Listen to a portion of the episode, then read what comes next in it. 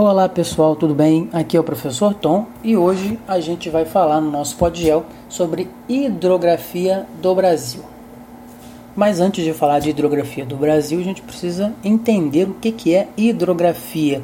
Então a gente vai fazer essa introdução, né? vamos caracterizar a hidrografia para depois a gente falar de é, características mais gerais da hidrografia brasileira. No episódio? No próximo episódio, a gente fala efetivamente de bacias hidrográficas brasileiras. Mas então vamos lá, né? A hidrografia é o ramo da geografia física que estuda as águas do planeta.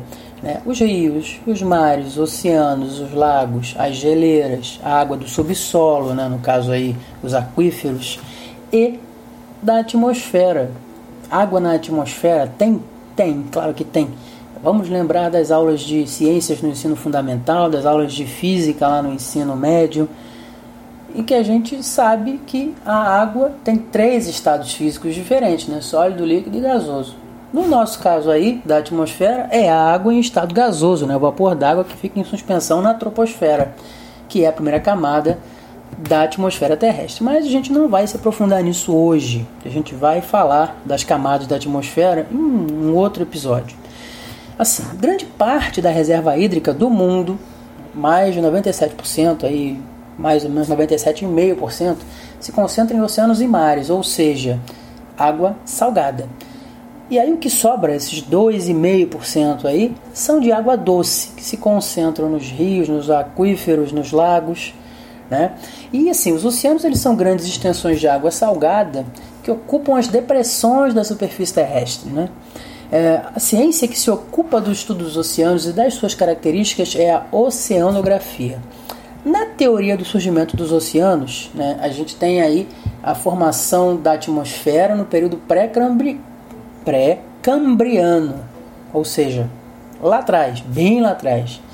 É, nesse período, a Terra estava muito quente e o vapor d'água presente na, atmosfera do planeta deu origem à grande quantidade de chuvas que se acumularam nas áreas mais baixas do relevo, né, que são as depressões, são as grandes depressões. É só vocês imaginarem o seguinte: imagina lá o Oceano Atlântico, imagina lá o Oceano Pacífico.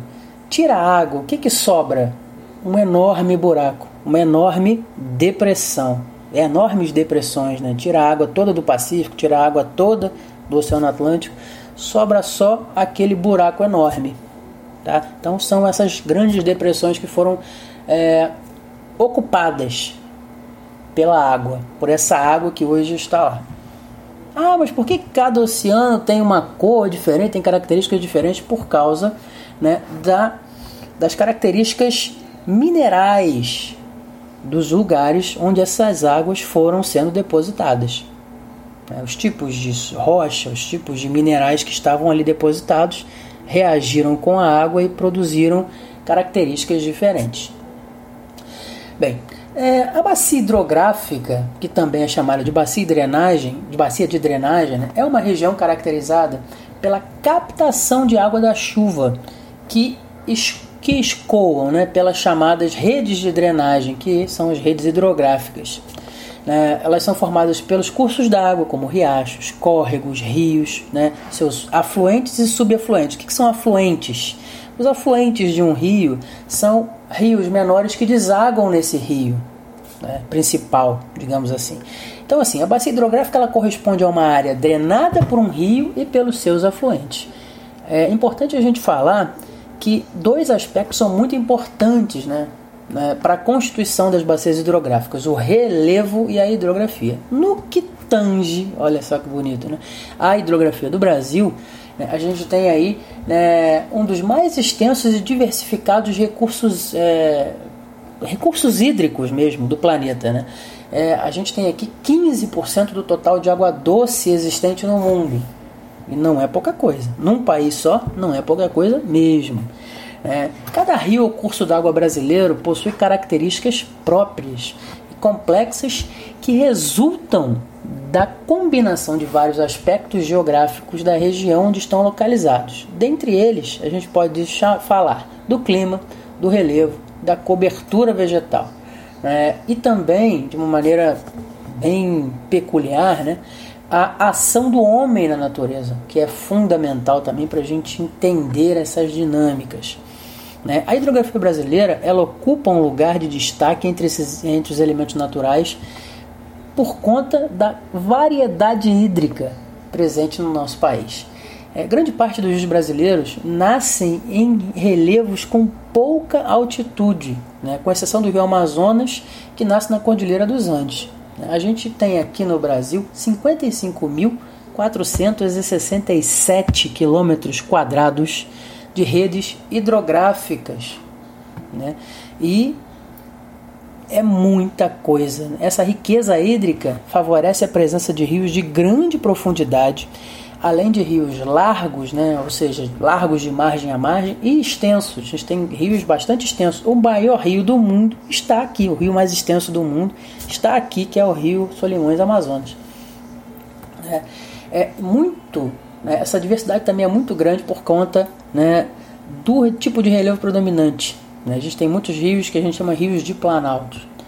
No Brasil, os rios são caudalosos e as bacias hidrográficas são extensas, né? o que proporciona um significativo potencial hídrico no desenvolvimento das usinas hidrelétricas, captação de água, irrigação, transporte, entre outros. Né?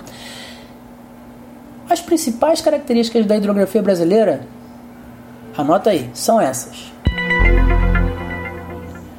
Primeiro, né, é a ocorrência de grande parte dos rios do tipo caudalosos, ou seja, né, é, rios com elevado volume de água e que não secam, ou seja, rios perenes, né, que são, é uma característica que é está relacionada diretamente ao clima úmido.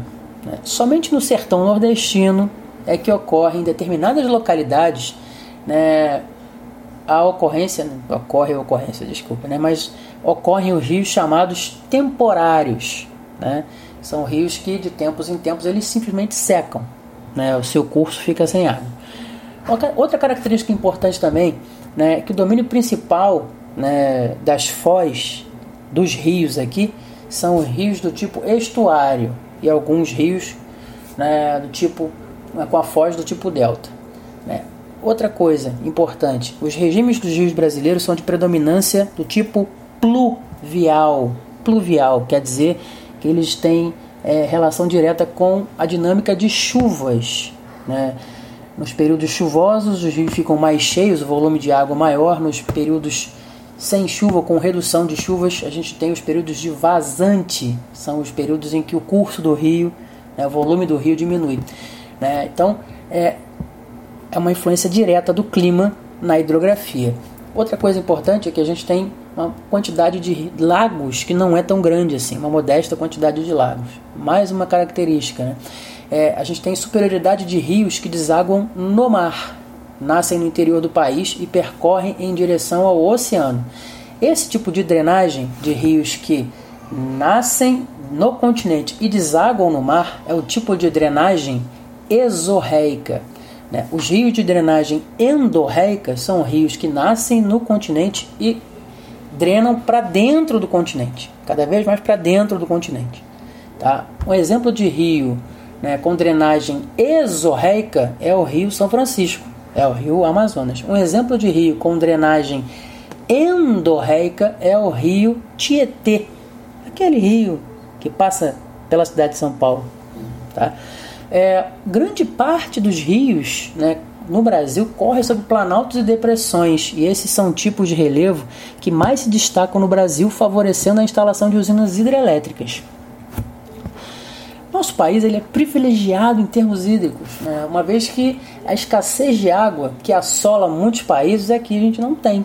Né? Muitos países do mundo, por exemplo, lá Uh, no Oriente Médio, né, países como Israel, Jordânia, Síria, Líbano, são países que têm problemas sérios com a escassez de água. Né? Então, é, apesar dessa riqueza toda, a gente também tem alguns problemas, né?